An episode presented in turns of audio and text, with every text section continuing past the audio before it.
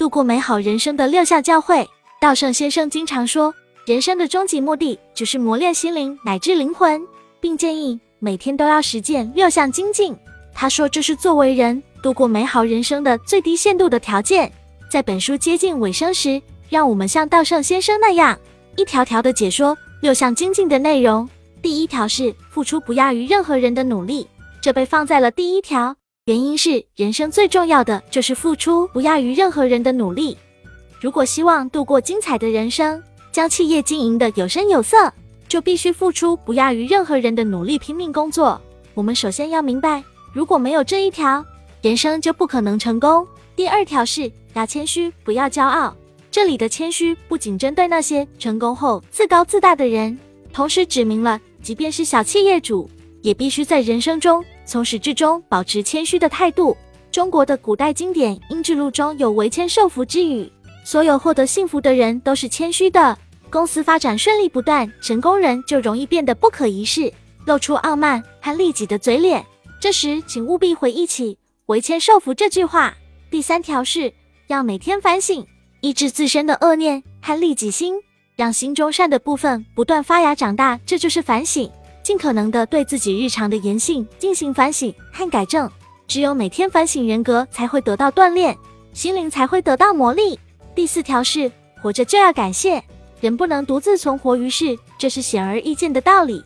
在所有的动物中，人类花在繁育上的时间是最长的，因此我们从小就得到父母、兄弟姐妹及朋友的帮助。长大成人，步入社会后。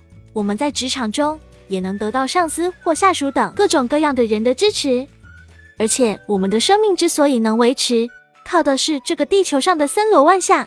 当我们这样思考时，就会不由自主地对自己健康活着的这一事实涌现出感谢之心。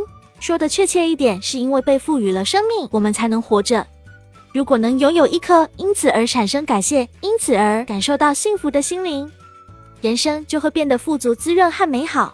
第五条是积善行思利他，只要能对自己被赋予了生命这一事实产生感谢，就自然能以善良和关爱之心待人。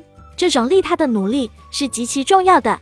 已经有云：积善之家必有余庆，意思是积累善性及利他之行的人家一定会有好报。就像这样，你付出的善将会形成循环，最后回归到你自己身上。第六条是不要有感性的烦恼，事业失败时。人难免闷闷不乐、忧郁烦恼。在现在的日本，因为烦恼而导致精神疾病的人不在少数。但是，就像成语“覆水难收”一般，既成的事实不可能改变。与其一味的懊悔烦恼，还不如思考失败的原因，下定决心不再犯相同的错误，朝着新的事物迈进，这才更为重要。只要每日贯彻这六项教诲，我们就一定能度过美好人生。